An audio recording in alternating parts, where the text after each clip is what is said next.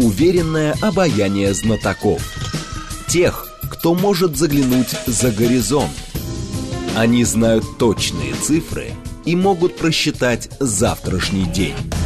Умные парни вновь и вновь выходят в прямой эфир, чтобы многое нам объяснить. Программа предназначена для лиц старше 16 лет. 15 часов 6 минут российской столицы. У микрофона Анна Соловьева. Здравствуйте. Это программа «Умные парни» на радиостанции «Говорит Москва» 94,8 FM. Эм. И у нас сегодня в гостях экономист, директор Института нового общества, телеграм... А, а, владелец, да, телеграм-канала? Политэкономия автор, Колташов. Автор, да. автор телеграм-канала Политэкономия Колташов Василий Колташов. Здравствуйте, Василий. Здравствуйте. А, я напомню наши координаты, что-то я так немножко в таком раздрае. СМС-портал плюс семь девять два пять восемь восемь восемь восемь девять четыре восемь. Телеграмм для сообщений говорит МСК-бот. Номер прямого эфира семь три семь три девять четыре восемь. Код, года, э, код города четыре девять пять. Видимо, погода влияет. А, телеграм-канал «Радио говорит МСК» в одно слово. Там все последние новости. Там видео наше прямое. Вы можете на нас посмотреть. Также в YouTube-канале «Говорит Москва». И в социальной сети ВКонтакте, в «Говорит Москва». Все я объявила, да, ничего не забыла. А, из последнего, из последнего. А, Владимир Путин подписал сегодня закон о цифровом рубле. Вот мы очень много обсуждаем цифровой рубль. Я все пытаюсь выяснить, что это такое. И вот слушатели постоянно пишут, пытаются тоже понять, что, что же, что это за закон, э, что такое этот цифровой рубль, что он нам дает.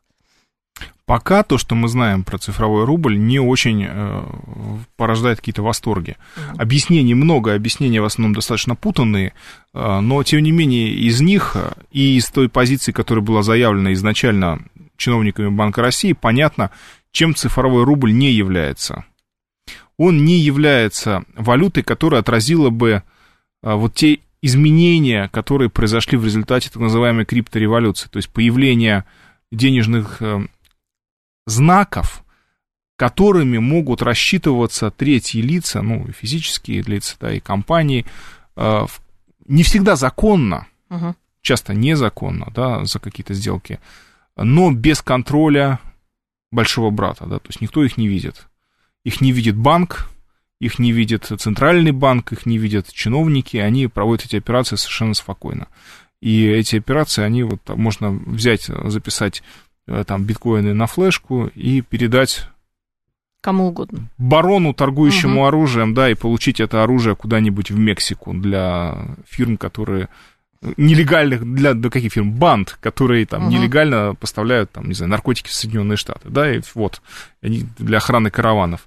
Вот, собственно говоря, что это такое. И, естественно, если вам нужны анонимные покупки, то вы тоже можете так сделать. То есть вам нужно что-то приобрести, чтобы вас не видели, не знали, а мы знаем, что вот только наличные деньги оставляют нам возможность что-то приобрести без лишних, э, лишнего контроля. Угу. И вот цифровой рубль, он, а, по всей видимости, станет э, просто такой э, формой рубля, ну, то есть мы знаем, угу. что это будет просто форма рубля, это никакой не новый рубль, которая будет работать в рамках специальной платформы, и обеспечить, обеспечить международные расчеты или расчеты внутри страны без использования услуг банков, по крайней мере, напрямую.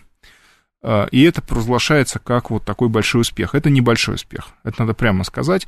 Большой успех был бы, если бы мы создали такую валюту, которую можно было бы использовать а, большому количеству а, игроков на рынке, вне зависимости от того, Э, значит, что мы там хотим, да, или хотим мы видеть, не хотим. То есть мы просто дали бы этим, этим как бы денежным знаком циркулировать свободно на рынке, uh-huh. в мировой экономике, да, и циркулировать не обязательно в области полностью законной.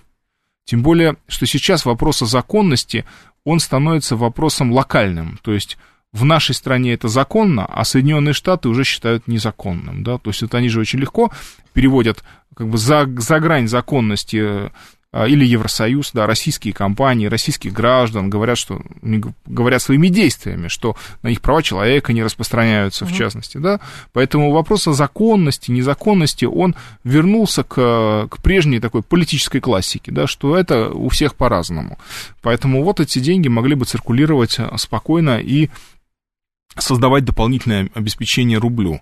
А, вместо этого мы получаем вот такую вот э, своеобразную форму обычного рубля – а, которая не решает, как я, по крайней мере, сейчас вижу проблему а, а, санкций. То есть, если вот какая, как в какой-то стране хотят и торгуют с Россией, да, эта страна нейтральная к нам, но они очень боятся санкций,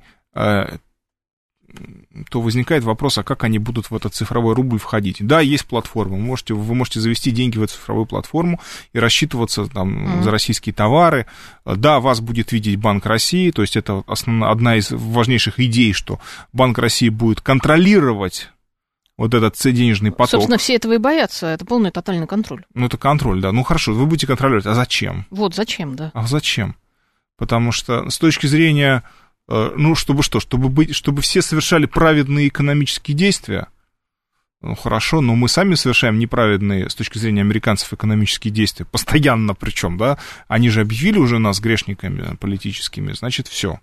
А, поэтому зачем это все? То есть это устаревшая концепция, mm-hmm. на мой взгляд, это устаревшая концепция цифровой валюты, а, тем более, что когда криптовалют, криптовалютная революция произошла, Э, ну, как бы революция здесь, конечно, с некоторой долей иронии мы говорим, но все-таки она отразила вот эту проблему, проблему, э, которую банкиры и экономисты на зарплате или там как бы на денежных подачах у э, как раз у банков, они не хотели признавать и замечать. Проблема была очень простая что все и вся будут контролироваться банками, что вы не сможете даже там туалетную бумагу mm-hmm. купить, чтобы банк не видел ваши платежи.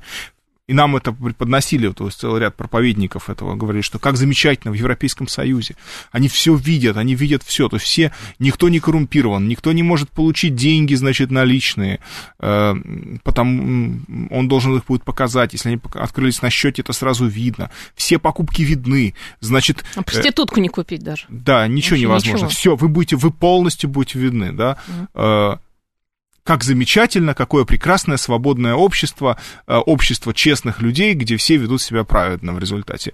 Э, в итоге мы знаем, что в Европейском Союзе, ну, например, в Германии, многие предпочитают использовать наличные, то есть наличные, рассчитываться наличными, потому что их ответ вот этой проповеди, да пошли вы, да и не с... только в Германии, в Италии. Пошли вы подальше, да, и э, со своим этим контролем, со своим всевидящим оком. И вот когда появились эти криптовалюты, то есть э, с, либо как биткоин с распыленным, распределенным э, как бы полем эмиссии, либо с каким-то определенным центром эмиссии, но а, как бы их отличительной особенностью было то, что они могли использоваться третьими лицами, uh-huh. то есть можно было эти биткоины на флешку залить, как я сказал, да, и отправиться оплачивать что-то не очень, не очень законное, а может быть и просто что-то, что вы не хотите, чтобы другие видели, угу. что оно оплачено. Но э, здесь все равно возникали проблемы. Эта проблема э, называется государственное право эмиссии. Государство, оно не хочет, и правильно делает, что не хочет предоставлять частным лицам право эмиссии. И вот в этом смысле вот эта составная так называемая крип- криптореволюция, она оказалась, ну, как бы нереализованной по-настоящему. То есть началась блокировка криптовалют, охота на биткоин, э, охота на майнинг, преследование, ну, ограничения в США, в Китае, да, да. да. Она началась и разворачивается, и этот процесс неизбежен. Угу. Но, но иное дело, что нужно все-таки отразить, увидеть, какие проблемы привели к такого рода прорыву, дамбы, да, и разрушению вот этого в кавычках сказочного мира, когда банки все видят, а вы полностью у них под, как под лупой со своей частной жизнью, да, и у вас никакого права на частную жизнь с этого момента больше нет, вы ни, ничего не можете приобрести, чтобы банк об этом не знал. А кто там в банке? Что там сидят праведники, что там, конклав кардиналов, которые никогда не грешили, собрался. Что а потом потом эти все данные будут потом эти данные могут быть да, где да, угодно, да. да, там все просто сидят клерки, большая часть которых обижена, потому что им задержали премию, срезали премию, значит, на, на них накричал руководитель, их не послали в отпуск в июле, они хотели не в августе, а в июле, значит, э, все, да, и продают, э, у них нет, они не верят ни в какую-то идеологию банка, потому что это чушь, в то, что мы все любим нашу компанию, у нас дружный молодой коллектив, после 40 мы выкидываем из него всех на улицу, поэтому вы должны любить ваш банк. И эти люди думают, а не продать ли мне базу этого банка кому-нибудь на сторону, да? Ну, чтобы, когда меня из дружного коллектива попрут, чтобы у меня немножко денег осталось после этого, да? Вот, собственно говоря, это, э, это как бы те, кто следит э, за нами, да, то есть оценить этих людей. Понятно, что все люди отличаются, да, но тем не менее э, никакого, никакой как бы святости следящего здесь не наблюдается. Э, вот эти проблемы, да, что должно было появиться, на мой взгляд? Э, Вспоминаем Джорджа Лукаса с его фильмом «Звездные войны». Там mm-hmm. упоминаются такие имперские кредиты. То есть mm-hmm. из них мы знаем, что у них есть центр эмиссии, это империя. Империя их как бы печатает, условно говоря, создает, но они циркулируют в экономике галактики совершенно без контроля э, э, эмитента, да, то есть они, ими рассчитываются контрабандисты, они, ими рассчитываются на каких-то третисортных планетах, да, вот это то, что мы знаем из фильма, да, uh-huh. И они ходят точно так же, как ходили всегда монеты. Вот, допустим, отчеканенная в Афинах серебряная монета. Она же совершенно не контролировалась афинской демократии, где она там могла оказаться, в, в Италии или где-то в, до Африки она могла добраться. Она, ходили эти деньги как угодно. То же самое касается византийских намизм, намизм э, испанских там пиастров. Э, они, эти деньги циркулировали как угодно. Угу. То есть надо было, было сделать вот этот цифровой рубль, вот Надо было дать ему свободное угу. плавание, дать ему и э, ограни, грани, контроль э, несколько ограничить. То есть сказать, что да, у нас платформа будет, вы можете работать вот так, через платформу, но в принципе, если вы там э, между, между африканскими странами пытаетесь развивать торговлю не в долларах, вам может подойти наш цифровой рубль, вы берете, uh-huh. начинаете с ним работать, когда вам угодно, вы покажете там это все как бы контролирующим органам, а в принципе можете не показывать, эти деньги могут циркулировать точно так же. Разница в том, что эти деньги не были бы подвержены столь резким колебаниям, как криптовалюты, их невозможно было бы атаковать, как прежде, потому что это была бы валюта государства, угу.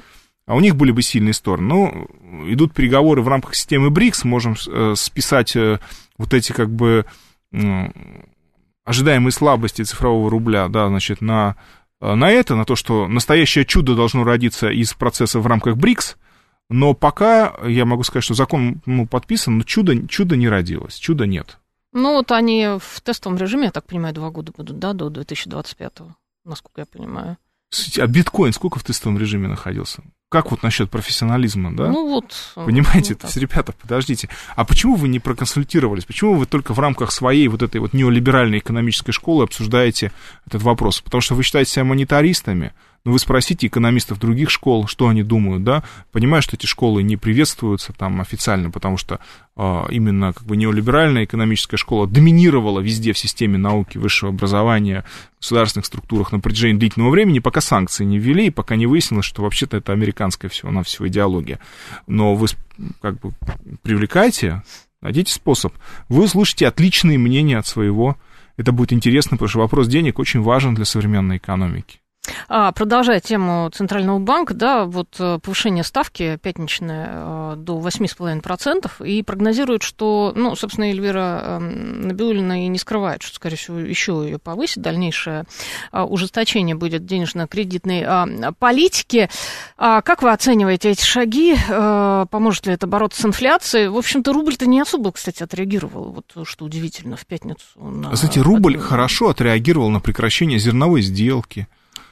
Э, на повышение цен на нефть в результате э, продленного до 2024 года решения ОПЕК плюс угу. сокращения добычи, там почти ну, 3 миллиона с половиной примерно, да, будет ежедневно, ежесуточное, значит, уменьшение добычи. Вот э, то, что цены на нефть там от 73-74 долларов поднялись до 80 долларов, ну, если оценить по марке Brent, вот на это рубль, э, он отреагировал, но он падать перестал. Просто вот да, в, в основном ну, в таких этим. масштабах. И да. на зерновую сделку тоже, значит, прекращение зерновой сделки.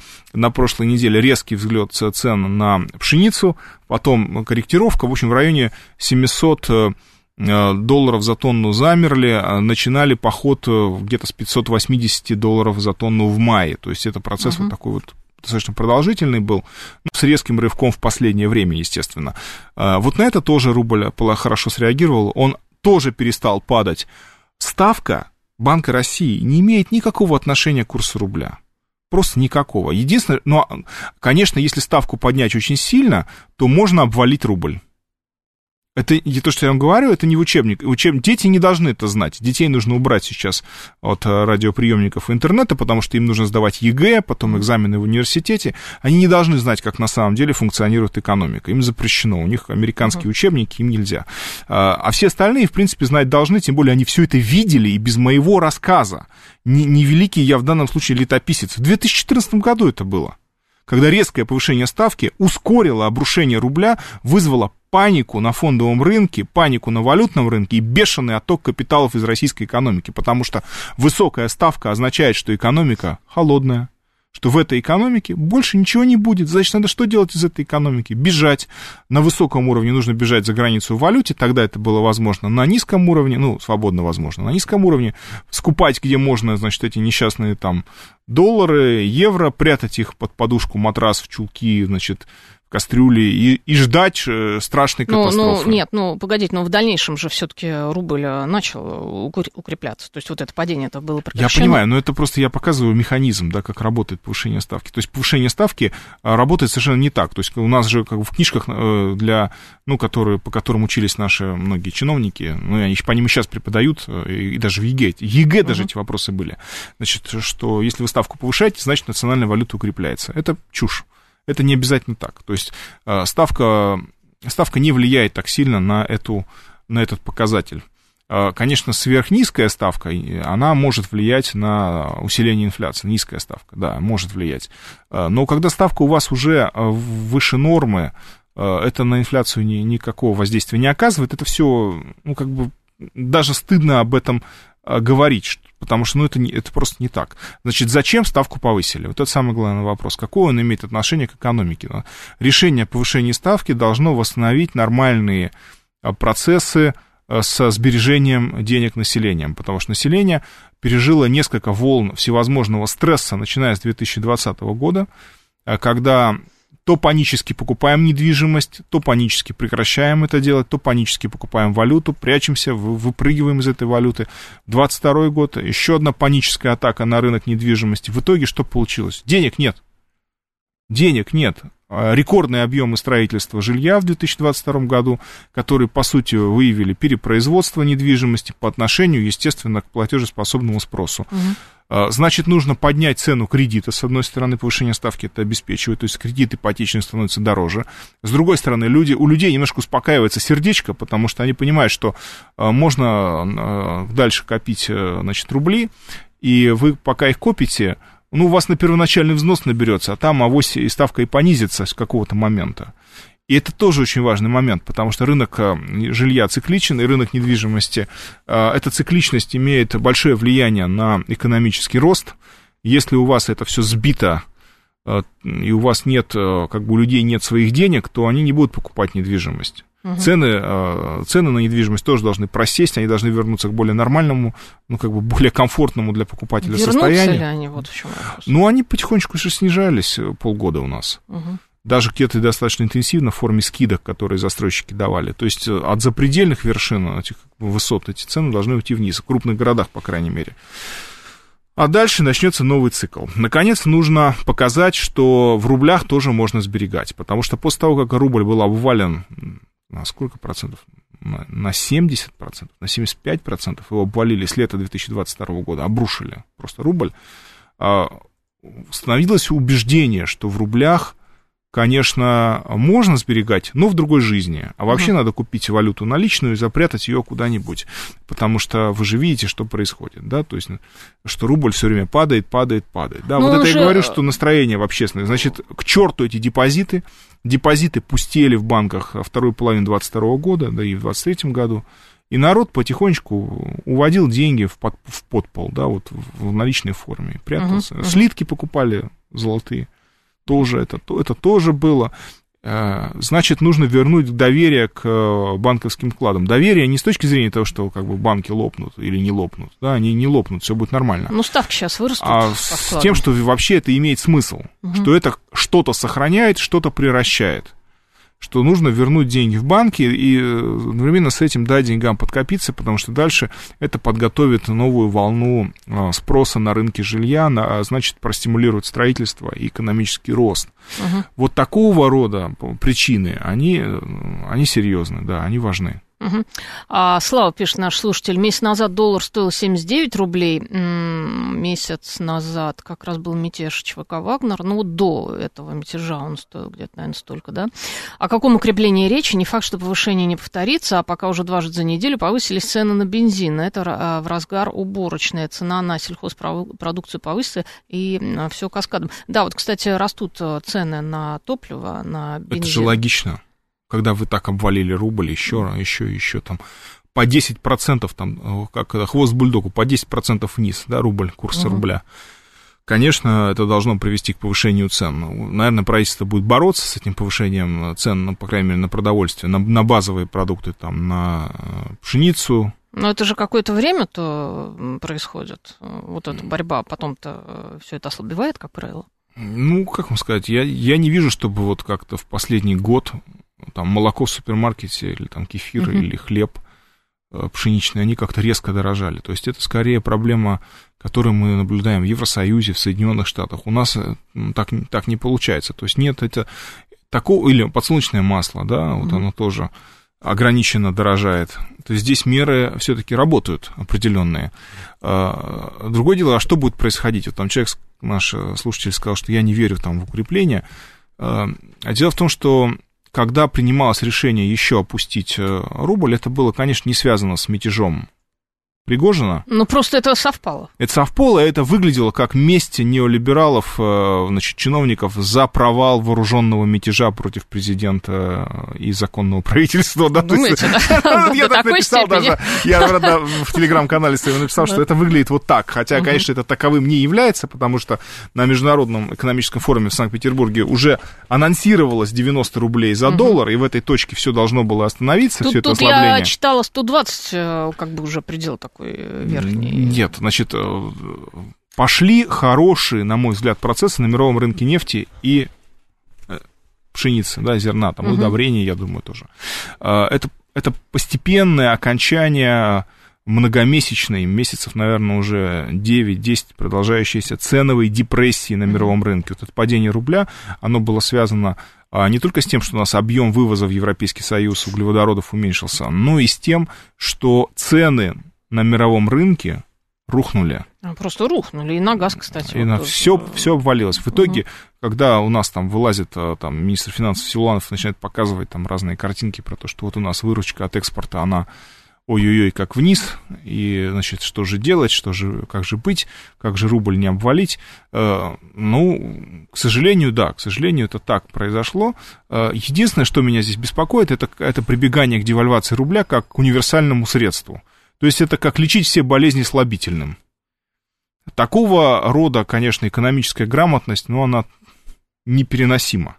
Uh-huh. Но других э, докторов у нас э, в больнице нет, не назначить. Все остальные, они из, из больницы изгнаны из этой экономической, а те, которые есть, они только касторкой лечат. То есть, вот uh-huh. как доктор, доктор Пилюлькин, который тоже в Незнайке, значит, в сказке Носова, которые детям читают, да, им в детстве читали, вот он в касторкой лечил.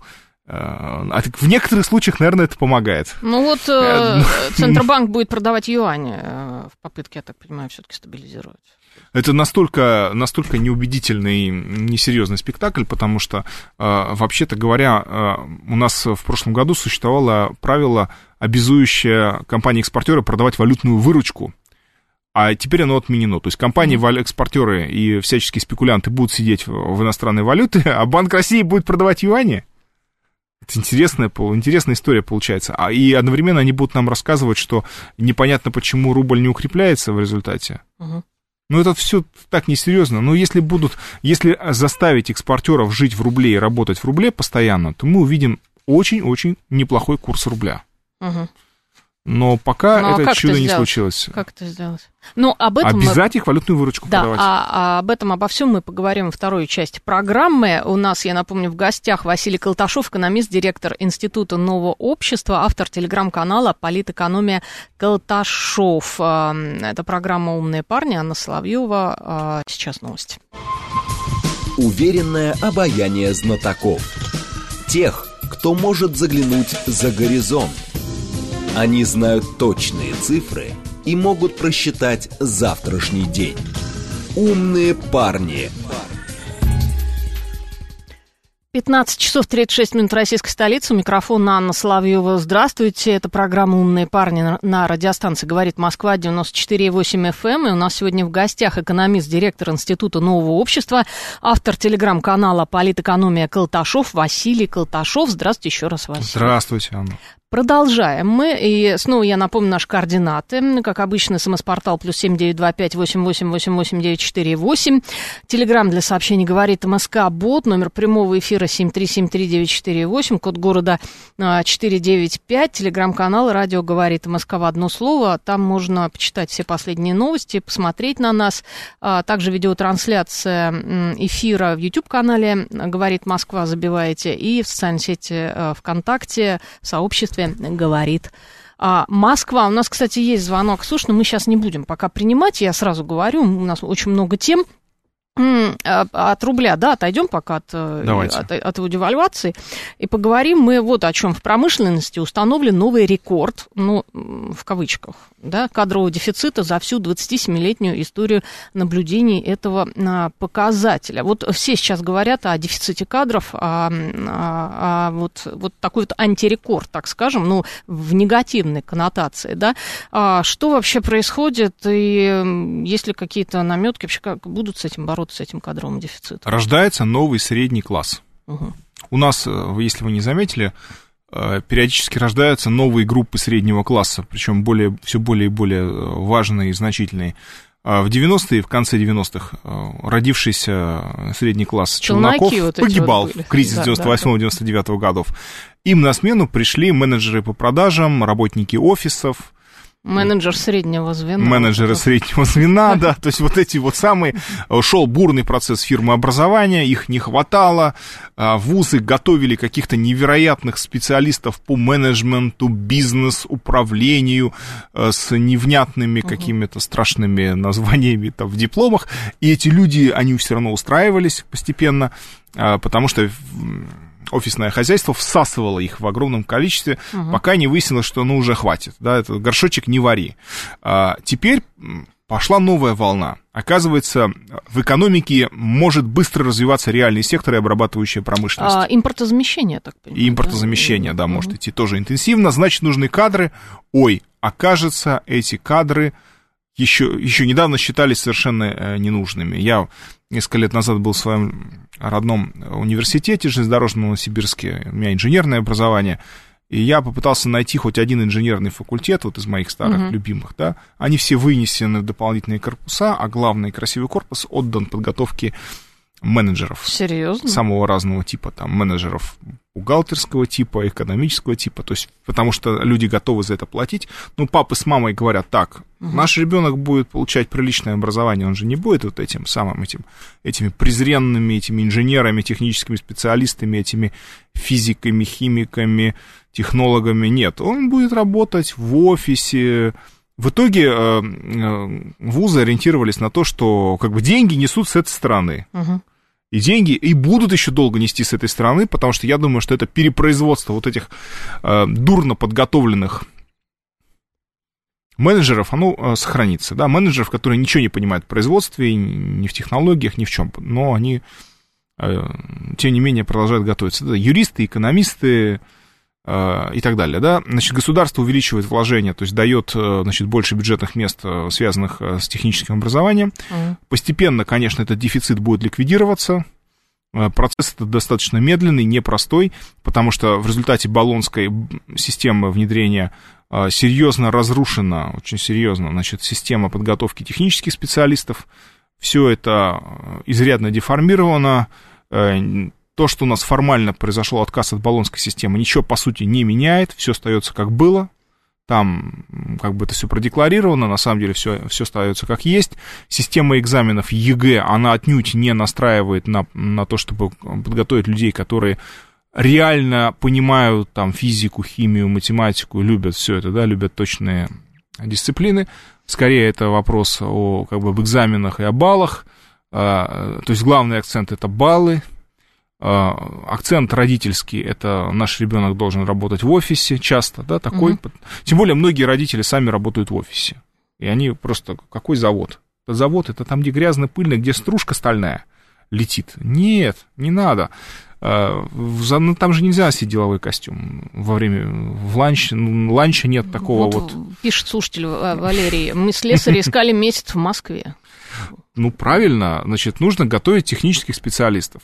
А для того, чтобы их готовить, их э, нужно еще и мотивировать, потому что угу. вопрос о том, чтобы дать вузам деньги, этот вопрос правительством шаг за шагом решается. Я думаю, что просто в следующем году дадут больше денег на эти бюджетные угу. места, еще больше, потому что дефицит никуда не денется, он может даже только увеличиться. Зарплата в результате будет расти.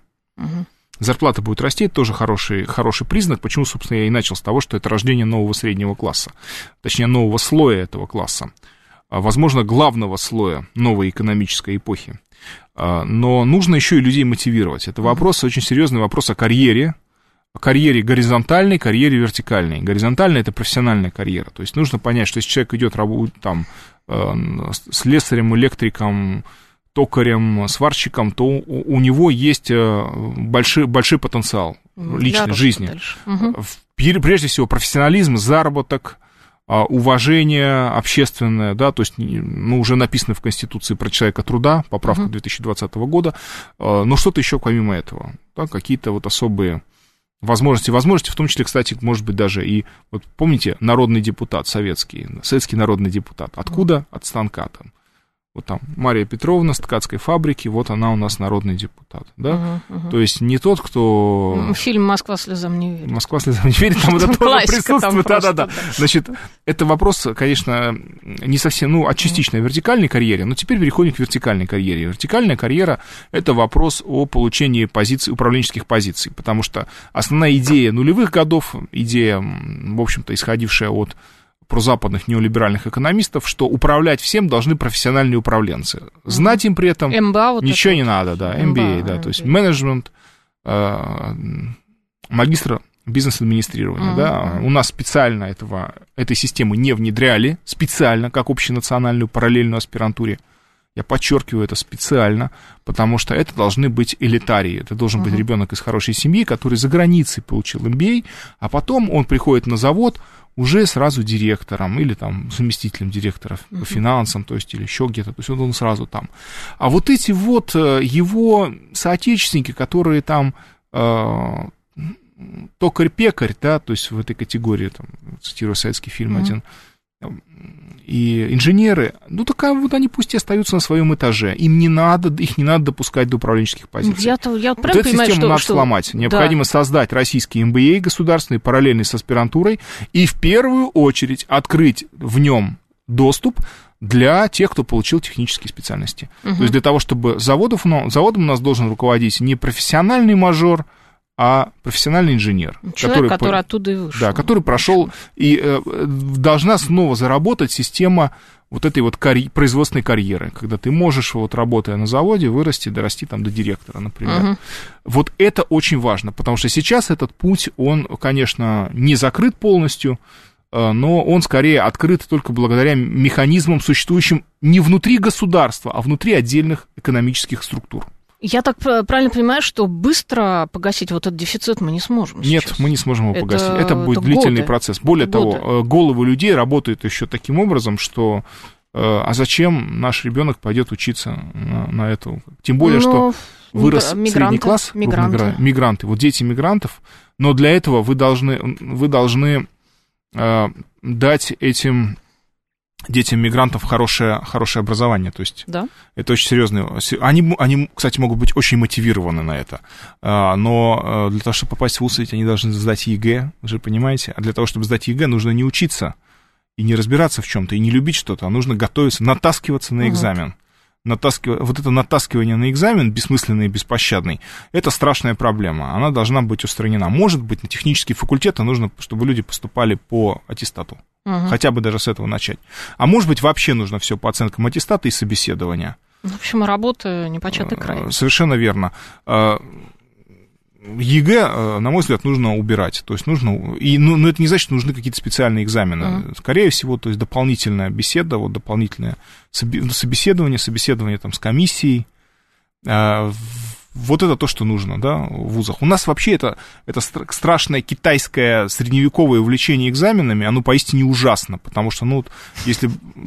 Оно, как известно же, погубило Китай, то есть во многом, потому что как еще можно вырастить целыми поколениями бесталанных, безыдейных, аморальных чиновников, как не с помощью жестких конфуцианских экзаменов, угу. когда конфуцианские доктрины настолько вколочены, зазубрены просто тексты наизусть должны. Вот вы получите, да, чиновников, которые и курят опиум, и ввозят в Китай опиум, э, и в конце концов губят китайское государство и обрекают его на страшные десятилетия первой половины 20 века.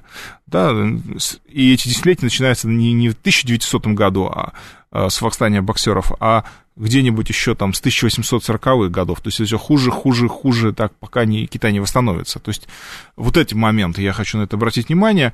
А, ну, где у нас дурость, да, с экзаменами? Вот у нас, допустим, Э, есть аспирантура российские, да, э, как это должно быть? Должен научный руководитель брать себе ученика. Все. Никаких вступительных экзаменов, никаких кандидатских минимумов. Ничего этого быть не должно. Угу. Просто не должно. Если говорить о создании там системы MBA, параллельной аспирантуры, потому что сейчас множество людей пишет всяческие там схоластические и практические, кстати, диссертации, э, они должны, вообще-то говоря, ориентироваться на систему магистра администрирования, то есть идти по параллельной системе. Понимаете, доктор наук это хорошо для советника министра, даже для министра. Но это очень плохо для, там, для, для губернатора, для директора завода. Это не, ну, зачем? Это, зачем? Степень? Это да. То есть одно дело, когда у людей бывает технические степени, там инженерные, да, а когда вот это увлечение покупкой экономических степеней, которое было у нас несколько десятилетий, это страшная, это страшная проблема. А, и а, если говорить о вот этой параллельной системе, об MBA, да, которая очень важна хотя бы для того, чтобы а, повысить качество управленцев промышленности и мотивировать людей, которые пойдут на технические специальности, то здесь, э, ну, тоже должно быть собеседование, должен быть практический опыт. Вот у нас сейчас есть система конкурсов различных, там, э, лидеры России, угу. там вот это вот, как бы, там, там же, насколько я знаю, вот этот отбор, он не, не совсем тестовый, да, угу. часто, то есть там все-таки вот это общение, собеседование, ответ на вопрос, они имеют значение. И здесь, э, наверное, похожие, похожие должны быть принципы. То есть Василий, это да, а... много проблем, как видите, которые нужно лечить. Да, мы об этом пытаемся поговорить. Нам не хватит одного часа. Я думаю, что это можно на целый день растянуть эфир. А, вопрос еще, это уйдем сейчас, собственно, от дефицита кадров, от системы образования.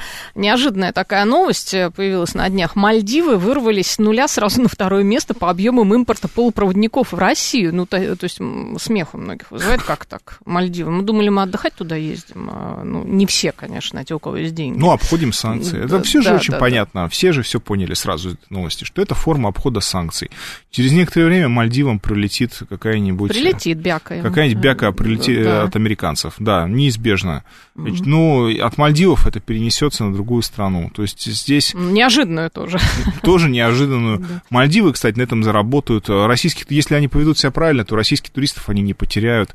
Более того, может быть и политическое сближение в какой-то момент. Здесь ну, ясно же, что нужно зарабатывать. Ну, то зарабатывают. Угу. А, пишет нам слушатель, он уже несколько раз э, присылает одно и то же практически сообщение. А, столько слов, но ни одного от роботи... о роботизации. Полковник Мозамбик, это так, такой ник у слушателя. А, роботов тоже делают люди, вот эти вот технические специальности. Они их обслуживают, они их производят. Я, кстати, общалась с людьми, которые этим занимаются, они говорят, что у них дефицит кадров. Да, у них, у них кадров, тоже дефицит кадров. А, и а, роботы не отменят дефицит кадров. Ну, конечно. А, то, что сейчас современные предприятия имеют высокий, высокую степень автоматизации, то, что активно внедряются роботы, такой ренессанс робототехники в промышленности, это не отменяет дефицита кадров именно потому, что вы сказали. Потому что всякие сложные машины создают спрос на, сложных, на сложный труд, на э, квалифицированных работников, которые будут это делать. Это вот еще у Маркса в «Капитале» описано, что он, он говорит, вот, вот спорят, значит, внедрение машин, приведет ли оно уже, как бы появляются машины, ткацкие станки, они же сколько, сколько ткачей разоряют, да, не приведет ли это к, значит, к тому, что установится мир страшной безработицы? Нет, потому что эти машины нужно производить. А когда нужно производить... Из чего эти машины производить? Из стали. Эту сталь нужно выплавить. Значит, э, нужно добыть каменный уголь. Значит, нужно добыть руду. Значит, нужно больше материалов, больше специалистов самого разного уровня. И вуаля, э, как бы одни рабочие места исчезли, но появилось много других. И вот мы наблюдаем аналогичные процессы в нашей экономике, когда дефицит определенного типа рабочих мест, э, не рабочих мест, рабочих рук, значит, он возник а, из э, технологических изменений, структурных изменений в экономике. Да, Да. А к международке перейдем. А, тоже у нас просто времени мало остается, а хочется еще что-то обсудить. А власти ЮАР отказали Макрону в приглашении на саммит БРИКС. Это человек, который ну, любил звонить и теперь ну, очень просился тоже на саммит БРИКС. Мы в очередной раз отказали. Вообще Эммануэль Макрон это такой любитель мазохизма, видимо. А, по всей видимости, да. Ну, мы же знаем классическую психологическую формулу, что оборотной стороной мазохизма является садизм, оборотной стороной садизма является мазохизм. У садиста мазохистом Макрон выступает в отношении французского народа. Тот, правда, не является мазохистом в такой степени, как Макрону хотелось бы, поэтому он периодически взбрыкивает, и Франция там полыхает то под, под знаменем желтых жилетов, то вообще без какого бы то ни было знамени, а, то забастовки там всеобщие. Так что Макрон пусть разбирается со своими проблемами. Франция не член БРИКС. Да, он хотел в Африку, я так понимаю, все-таки поехать. Там э, интересы-то есть определенные у Франции, и очень волнуется, что немножечко их оттуда. В этом регионе Франция утратила возможность реализовать свои интересы в Южной Африке тогда, когда голландские колонии были заняты англичанами. Ну, это было в войны французской революции Наполеона. И с этого времени э, французов туда не приглашают. Угу. Ну, вот он пытался, видите, премьер... Пробраться. А, да, премьер а, Венгрии Орбан заявил телеканалу М1, что к концу десятилетия Великобритания, Италия и Франция покинут десятку крупнейших экономик мира, а Германия опустится с четвертого на десятое место. Вы согласны таким прогнозом? Да, вполне реалистичный прогноз. Вполне реалистичный. Мы не можем, конечно, ручаться, что вот все в деталях будет так, но ясно, что все западные экономики, они будут идти вниз. Не только Соединенные Штаты.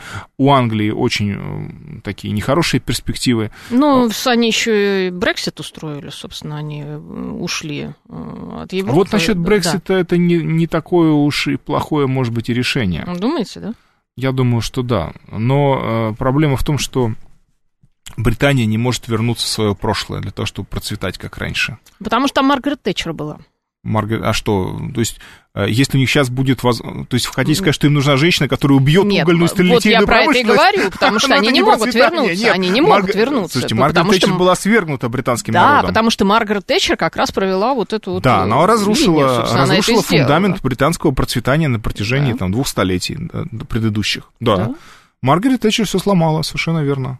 У них нет реального сектора. Она потому и называется да? железная леди, а не стальная, потому ну, что потому сталелитейную промышленность она разрушила. финансовый, хотела сделать... на уровень железа, да. Да, финансовый центр а, мира. Да, ну вот у них эти планы рухнули. Еще в 2013 году Банк Англии прогнозировал бесконечное восхождение британского финансового могущества в Евразии. Ничего этого не, нет и не предвидится. Им дорожка вниз. Ну, и Германия просто совершает экономическое самоубийство какое-то непрерывное. Угу. А, и кто будет э, в этой десятке-то? То, что ну, Италия, да, в Италии сейчас все не очень хорошо. В десятке будут, понятно. Э, ну, понятно, что там будет Китай, будет Индия, будет Бразилия, будет Россия, э, Южная Африка, несомненно, то есть вся команда БРИКС будет там.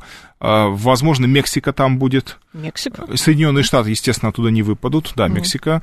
Может быть, Иран. То есть даже, mm. даже очень вероятно, что Иран там окажется в этой десятке. Э, Пакистан, вполне возможно, если, конечно, там победят антиамериканские прогрессивные силы. Сейчас пока это не очевидно, но, в общем-то, Пакистан тоже может э, развиваться. Большое пространство, много ресурсов. Mm. Кто еще он там может? Египет может оказаться. Египет. Большая страна, 90 миллионов человек населения, большое. Египет же всегда был очень, в истории, в древней истории, всегда был очень богат.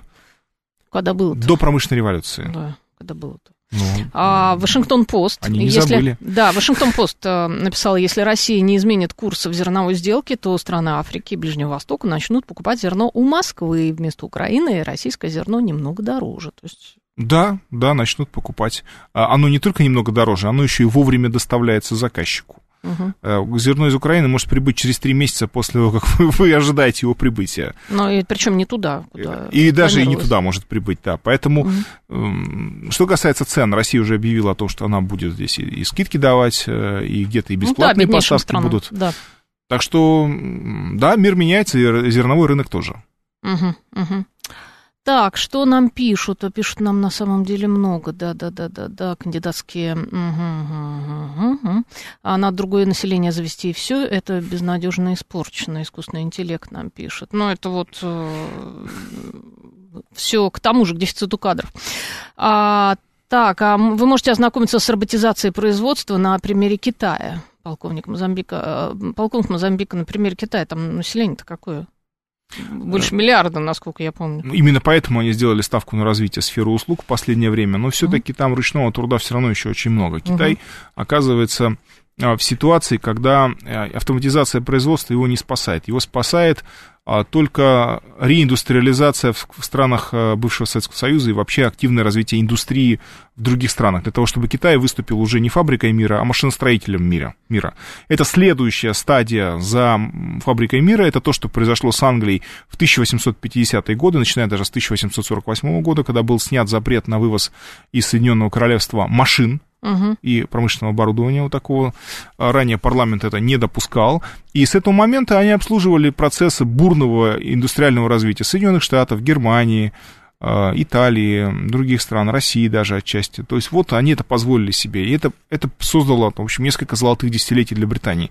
Угу. Китай тоже в этой ситуации. То есть китайское машиностроение, оно а, да, при высоком, высоком уровне автоматизации, но тем не менее оно может поддержать китайскую экономику, если промышленное развитие пойдет в странах Евразии. А оно пойдет во многом за счет того, что угу. на Западе все идет вниз в обратном направлении. У нас э, время нашего эфира, к сожалению, подходит к концу. Очень все так вот быстро, быстро пролетело. А, программа «Умные парни». Сегодня в гостях был экономист-директор Института нового общества, автор телеграм-канала «Политэкономия Колташов» Василий Колташов. Спасибо вам огромное. Спасибо. Время пролетело просто моментально. Программа «Умные парни». Анна Соловьева. Всем пока.